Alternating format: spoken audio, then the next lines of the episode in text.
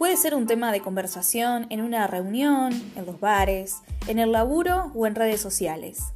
Hay quienes le prestan atención a las tramas, a los encuadres o quizás a la música. Puede ser en blanco y negro o a color, con crítica social o por puro entretenimiento. En cualquiera de sus formas, siempre nos encuentra más allá de Orión, desvariando el cine que tanto nos gusta.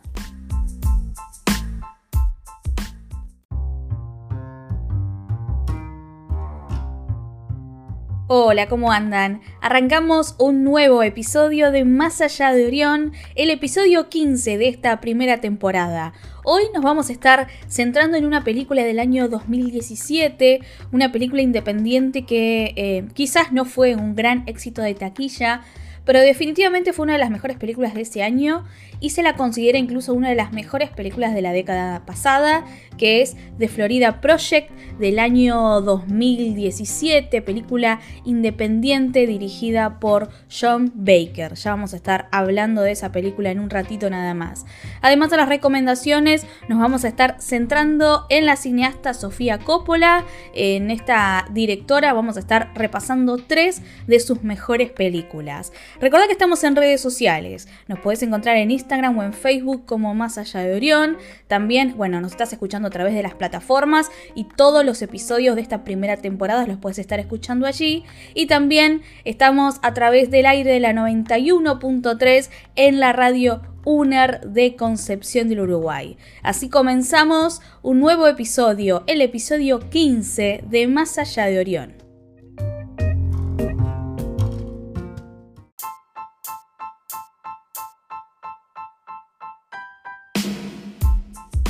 En el año 2017 hubo una película independiente que pasó un tanto desapercibida y fue quizás una de las mejores de ese año y también de la década pasada. Y seguramente el pasar de los años la ponga en el lugar que se merece. Se llamó The Florida Project dirigida por el joven cineasta John Baker, un nombre que resonó en la escena independiente con películas como Tangerine, Starlet y Prince of Broadway. Con Florida Project el director vuelve a contar una historia centrada en aquellos invisibilizados por el sistema, quienes viven por debajo de la línea de la pobreza y como pueden van sobreviviendo al día a día. En este caso, en los barrios de la periferia de Orlando, donde familias viven en grandes moteles que están muy alejados de las luces y el brillo de los parques de diversiones de Disney que millones de turistas de clase media alta visitan cada día. Es una historia sobre los locales, aquellos que aunque vivan en la misma ciudad, muy lejos quedan de ese otro mundo fantástico. Muestra con crudeza la realidad de los sectores más desprotegidos en Estados Unidos,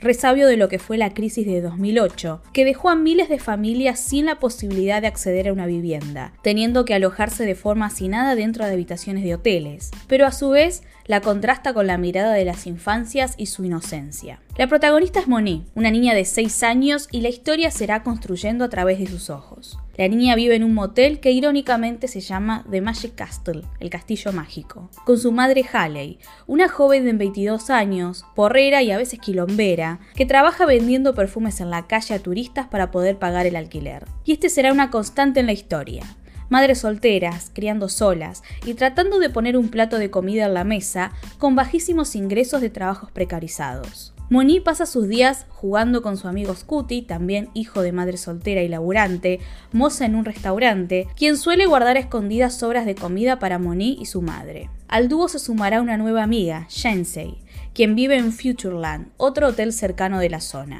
Como ocurre siempre en la niñez, la amistad se hace instantánea y prácticamente inseparable. A pesar de vivir expuestos a contextos más que difíciles, la inocencia infantil sigue allí como un escudo ante la dura realidad. Monique, Kuti y Shensei disfrutan del verano y juegan durante todo el día. Se meten en casas abandonadas, se mandan muchísimas macanas, se ríen a carcajadas y hasta se animan a pedirle dinero a extraños para poder comprar helado. Ese lado compartido entre tres simboliza esa unión inocente e inquebrantable dentro de ese micromundo que habitan. Hay otro personaje en la historia que será esencial y es Bobby, el conserje del motel, quien se pasa los días haciendo arreglos en el edificio, yendo a cobrarles el alquiler semanal a los inquilinos, quienes a veces no pueden pagar, como en el caso de Halley. También se la pasa rezongando con los niños y sus fechorías cuando se meten en lugares donde no se tienen que meter o cuando molestan al resto de los vecinos. Pero Bobby, a pesar de estar diariamente retándolos, también es un héroe silencioso que siempre está para proteger a todos esos niños y niñas que pasan gran parte de los días solos y sin supervisión de adultos. Esto queda muy representado en especial en una escena en que un hombre extraño se acerca a los chicos mientras están jugando y Bobby lo echa a patadas. No hay forma de no querer a este personaje, quien además está interpretado por William Defoe, uno de los mejores actores del mundo. Exceptuando Defoe, el resto del reparto son intérpretes amateurs, donde se destacan por demás la muy joven Brooklyn Prince, que encarna a la revoltosa Moni, realizando una actuación inolvidable, como así también Bria B. Knight, quien interpreta a la madre de la niña y que fue descubierta por el director a través de redes sociales. Como ya mencionamos, la historia en gran parte es construida desde los ojos de Moni.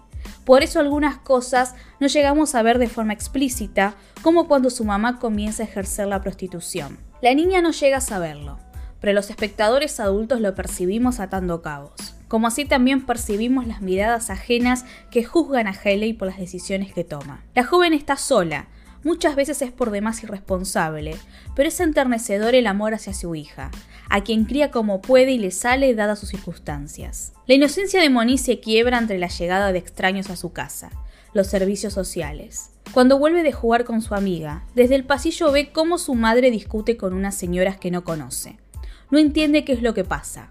Bobby, mientras tanto, intenta que la niña no se acerque a la escena en donde las asistentes sociales le informan a Haley que le quitarán a su hija por no estar apta para estar a cargo. El mismo sistema que la margina y la arroja a su suerte es quien luego regresa en forma de dedo acusador para sentenciarla como una mala madre. Moni se desespera, le grita a las asistentes y a la policía y se niega a irse de su casa. Logra escaparse y correr hacia la casa de Jensei. En la escena más conmovedora de la película, y que quizás veas en tu vida, la niña quebrada y entre lágrimas le dice, Eres mi mejor amiga, y tal vez esta sea la última vez que nos veamos. Jensei no acepta el hecho de separarse, entonces la toma de la mano y salen corriendo juntas. La película fue filmada íntegramente en 35 milímetros, pero esta última escena de Moni Jensei corriendo se realizó con un smartphone que las va siguiendo. Las niñas corren sin detenerse y se dirigen hacia el Magic Kingdom dentro del Walt Disney World. Dato no menor, esta escena dentro del mismo predio de Disney fue realizada sin autorización expresa del parque ante una realidad imposible y demasiado gigante de romper, la mejor escapatoria de nuestras tempranas Telma y Luis es hacia un mundo de fantasías, y siempre juntas.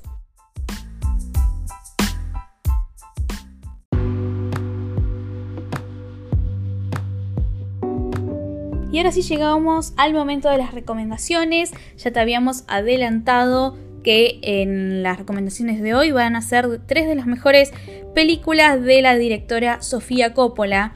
Esta directora que hace 20 años ya lanzó su primera película que fue Las Vírgenes Suicidas, película de la cual ya estuvimos hablando en algunos episodios anteriores, que en su momento, durante mucho tiempo, em, tuvo, digamos, la maldición, entre comillas, de, bueno, ser catalogada como la hija de, ella es hija de Francis Ford Coppola, pero con el pasar del tiempo y demostrando sus, su talento al momento de dirigir, al momento de también de, escribir guiones, eh, realmente demostró que es mucho más que la hija de, demostró tener un cine muy particular, una mirada muy particular y ha sido muy premiada por varias de las películas que, que ha realizado.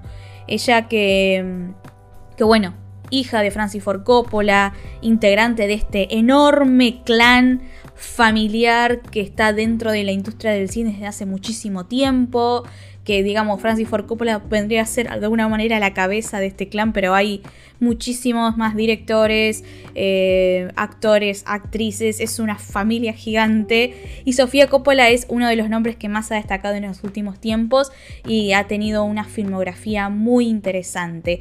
Ella que en un primer momento comenzó más que nada como actriz en las películas de su padre, ya desde niña, desde bebé, estuvo en El Padrino 1, estuvo en El Padrino 2, actuó en El Padrino 3 que hizo la hija de Michael Corleone en una de las peores actuaciones quizás de la historia.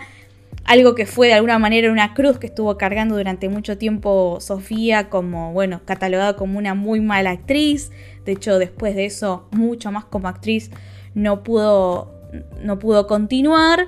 Pero dejó boquiabiertos a todos el día que lanzó su primer película en el año 1999, que fue Vírgenes Suicidas. Si escuchan un par de episodios atrás hicimos algún breve comentario sobre esta película. La primera recomendación que vamos a estar realizando de Sofía Coppola es su segunda película, que fue la que realizó luego de Vírgenes Suicidas y que es Lost in Translation o Perdidos en Tokio, una película que hoy se transformó de alguna manera en un clásico, una, ella es una película clásica de, digamos, de lo que es la década del 2000, protagonizada por Bill Murray y una muy joven Scarlett Johansson. De hecho, de alguna manera Scarlett Johansson, eh, que tenía creo que apenas 18 años cuando hizo esta película, fue, digamos, la película que la hizo conocida. Em, y cuenta la historia de dos norteamericanos en Tokio, en Japón. Primero, Bob Harris, que es un actor norteamericano eh, entrado en años, ya en un momento de decadencia, en donde Em, al no tener demasiadas ofertas interesantes para hacer películas, acepta una oferta para hacer un anuncio de whisky en Japón, como muchísimos este, artistas norteamericanos que se van a hacer publicidades a Japón. Bueno, él está atravesando por una gran crisis de mediana edad, también a partir de llamados telefónicos a su, a su esposa, no, percibimos de que está en un muy mal momento también dentro de su matrimonio.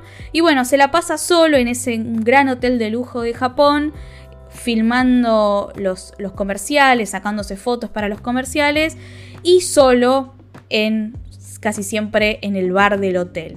Y así y allí en ese bar conoce a Charlotte, que es una joven que está casada, ella está acompañando a su marido fotógrafo eh, él fue a Tokio a, fotografiar a una banda y entonces ella lo está acompañando. Pero bueno, mientras él se la pasa el día entero trabajando, ella se queda sola en el hotel totalmente aburrida. Ambos sufren problemas de insomnio y es por eso que terminan yendo muchas veces durante la noche al bar del hotel.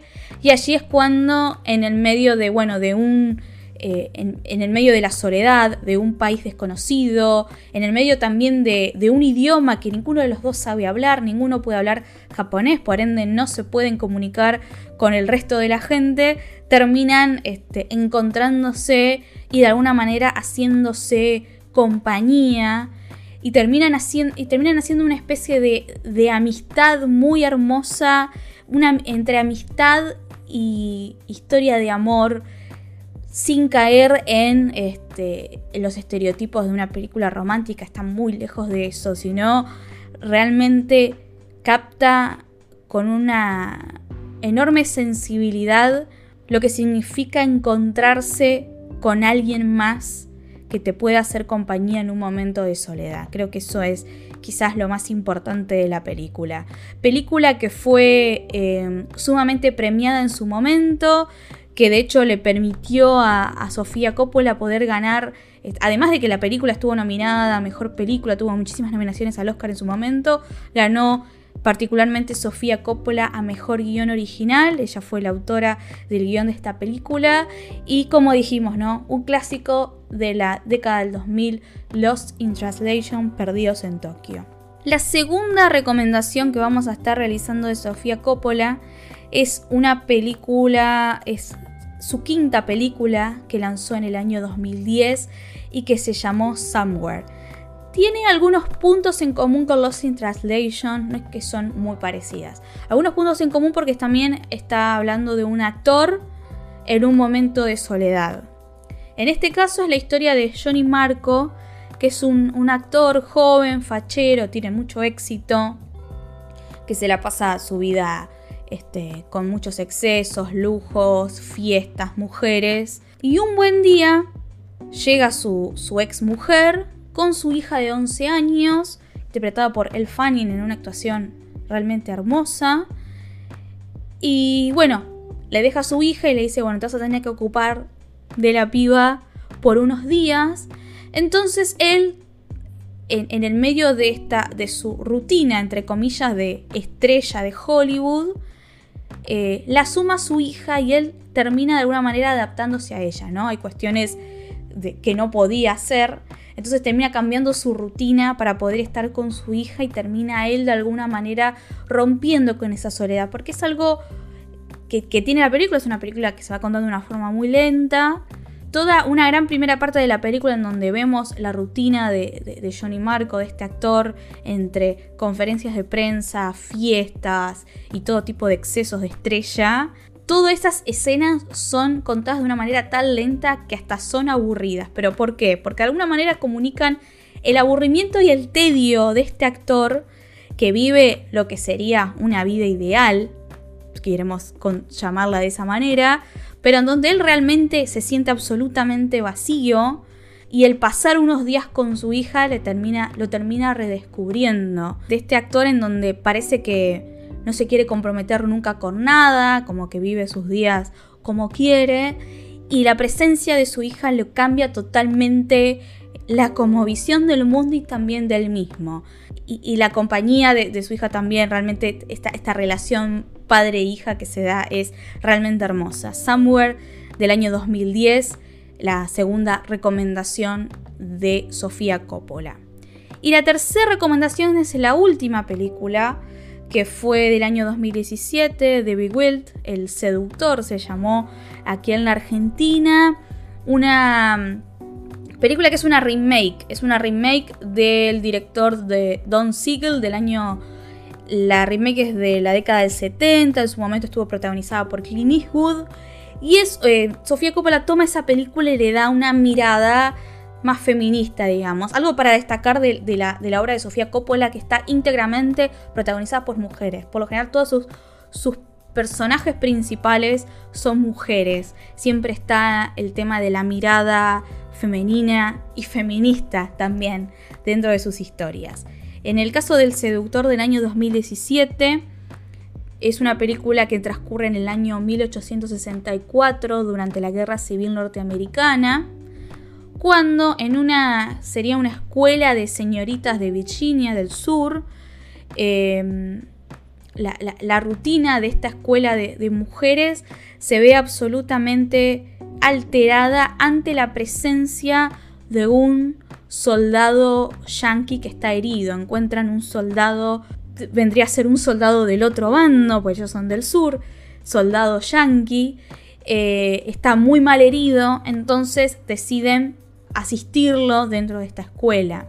Pero el soldado es sumamente atractivo y eso de alguna manera termina rompiendo esa aparente normalidad, esa aparente pasividad que había dentro de esa escuela. Y luego la historia se termina yendo por cualquier lado, termina convirtiéndose en una historia sumamente turbia. Está protagonizada por Nicole Kidman, El Fanning, Kirsten Dunst, Kirsten Dunst que, que, que es quizás una de las actrices que más estuvo en películas de, Sofía Coppola, El Soldado Yankee interpretado por Colin Farrell, y es una película por la cual Sofía Coppola recibió el premio a Mejor Directora en el Festival de Cine de Cannes. Dato, fue la segunda, la segunda mujer en la historia del Festival de Cannes en haber ganado el premio a Mejor Dirección. La primera vez fue en el año 61 en el año 61 fue cuando una mujer pudo ganar por primera vez el premio a Mejor Directora y luego pasaron 56 años hasta que Sofía Coppola se convirtió en la segunda mujer en la historia de Cannes en poder ganar ese premio, ¿no? Siempre de alguna manera en general, en los premios en general, en los festivales, en los Oscar, Globos de Oro, siempre el rubro de mejor dirección es donde más se nota la ausencia de mujeres. Em, y bueno, de alguna manera Sofía Coppola ha sido una de las cineastas que más se ha podido destacar y también que han podido construir un lenguaje muy propio. Em, de hecho, no hay nivel de comparación entre las películas de Sofía Coppola y las películas de su padre, que es algo que en su momento era como lo usual ponerse a comparar lo que su padre había hecho, su padre director de Apocalypse Now, el padrino, la saga del padrino, este, el lenguaje en la pantalla de Sofía Coppola es absolutamente diferente y propio y hay muchos elementos dentro de sus películas que realmente la identifican. Así que es sumamente valioso el aporte que Sofía Coppola ha podido realizar al cine y también hacia la mirada de las mujeres haciendo cine. Las tres recomendaciones de hoy, películas de Sofía Coppola, Perdidos en Tokio del año 2003, Somewhere del año 2010 y El Seductor del año 2017.